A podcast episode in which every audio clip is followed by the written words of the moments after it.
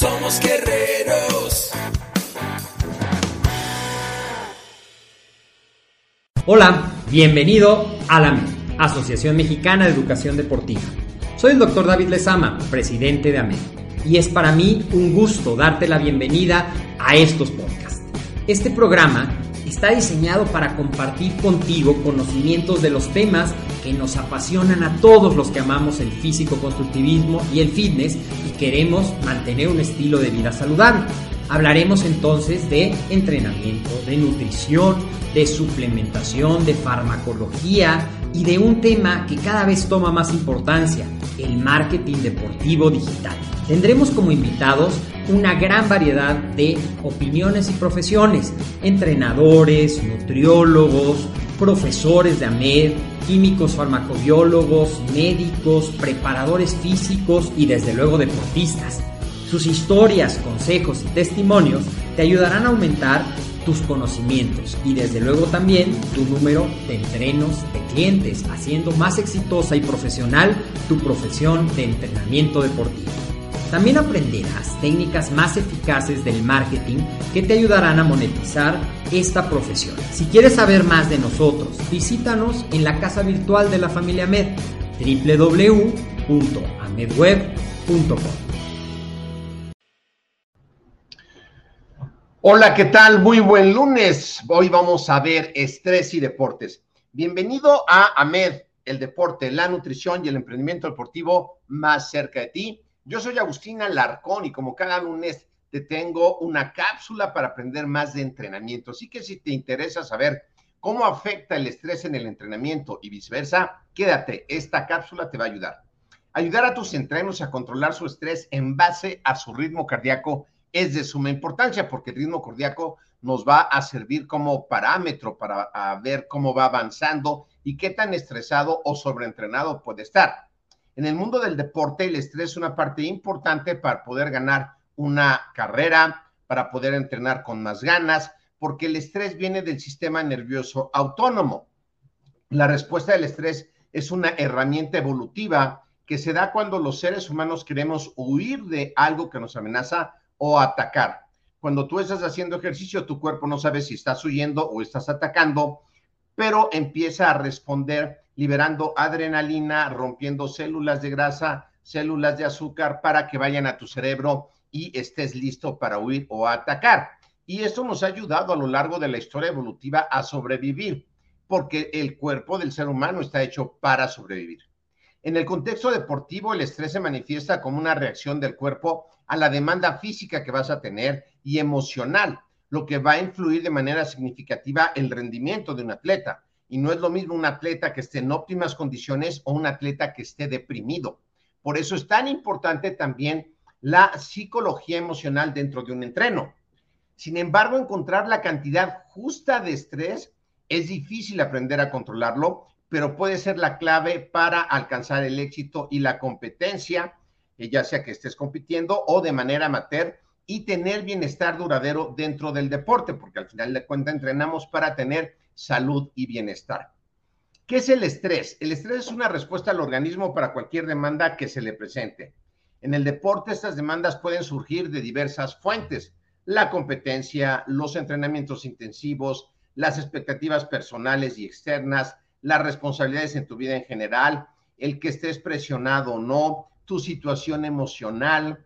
Cuando el cuerpo se enfrenta a una situación estresante, se activa una serie de reacciones fisiológicas destinadas a prepararlo a la acción. Es por eso que hacemos un calentamiento.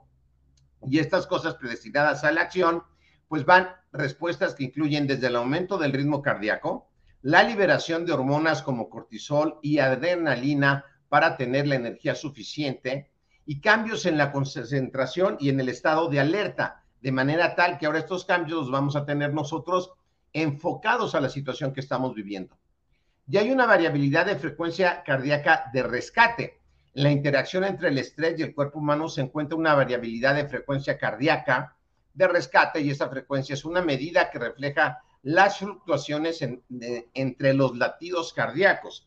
Inclusive hoy día los relojes, los monitores, tienen una parte donde te avisan si hay una desfibrilación ventricular por parte de tu entreno, ¿ok?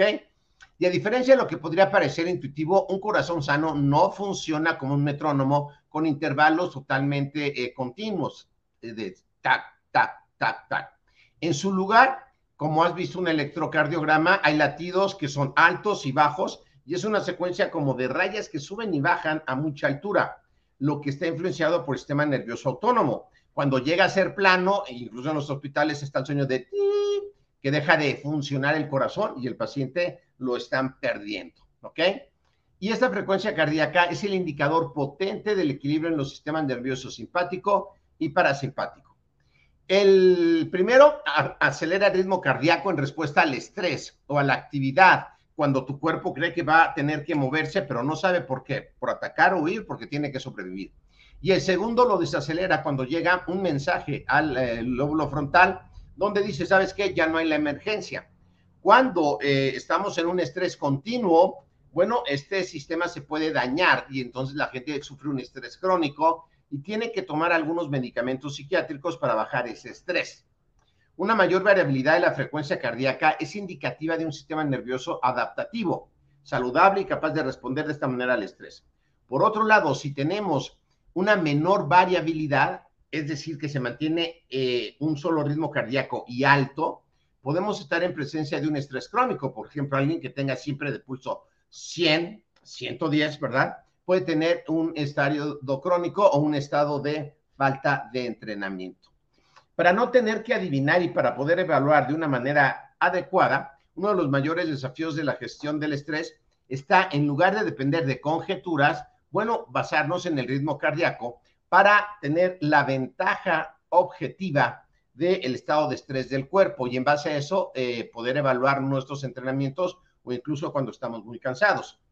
Los, los, dispositivos que hay hoy día para monitorear el ritmo cardíaco te permiten medir y analizar la frecuencia cardíaca en tiempo real. Y estos datos proporcionan información valiosa sobre cómo el cuerpo responde en diferentes situaciones, ya sea durante el entrenamiento intenso, momentos de descanso o incluso las actividades del día a día.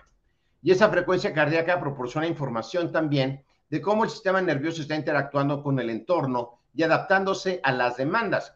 Esto permite a los atletas ajustar la intensidad y duración de los entrenamientos de manera precisa, evitando la sobreexigencia y promoviendo una recuperación adecuada. En lugar de adivinar cómo se siente el cuerpo, la frecuencia cardíaca brinda datos concretos para fundamentar estas decisiones de entrenamiento y saber si está sobreentrenado o está listo para entrenar o tiene algún otro problema como ataques de ansiedad. La preparación diaria y el diseño de programas no solo es una herramienta de diagnóstico, sino que también un recurso valioso para la planificación diaria y el diseño de programas de entrenamiento basado en la frecuencia cardíaca, sobre todo en los ejercicios cardiovasculares. Al monitorear la frecuencia cardíaca de manera constante, los atletas pueden identificar patrones en su respuesta al estrés. Y esta información puede ayudar a ajustar no solo los entrenamientos, sino también las rutinas diarias para incluir estrategias de manejo del estrés, como meditar, las clases de yoga, eh, las clases de pilates. La frecuencia cardíaca puede además guiar el diseño de programas de entrenamiento a largo plazo. Al comprender cómo el cuerpo se adapta y se recupera, los entrenadores y los atletas pueden tomar decisiones informadas sobre cómo aumentar la intensidad de los entrenamientos y cuándo priorizar la recuperación activa, es decir, una recuperación haciendo ejercicio sin llegar a frecuencias cardíacas altas, ¿ok? Muy bien. Así que, ¿qué puedes hacer? Bueno, pues eh, ver la frecuencia cardíaca y convertirla en una herramienta esencial para la prevención de lesiones, ten tu monitor de ritmo cardíaco, tu cinta de polar y poder eh, tener la promoción del rendimiento y del entrenamiento sostenible a largo plazo y también entrenos contentos a largo plazo. El mundo donde el estrés y el rendimiento están inextricablemente ligados, la variabilidad de la frecuencia cardíaca emerge como una herramienta poderosa para ayudar a los atletas a encontrar el equilibrio adecuado al proporcionar información hoy día a través de dispositivos precisa cómo el cuerpo está respondiendo, cómo se recupera del, estrés, cómo la frecuencia cardíaca permite tomar decisiones de manera informada y una adaptación efectiva a los entrenamientos.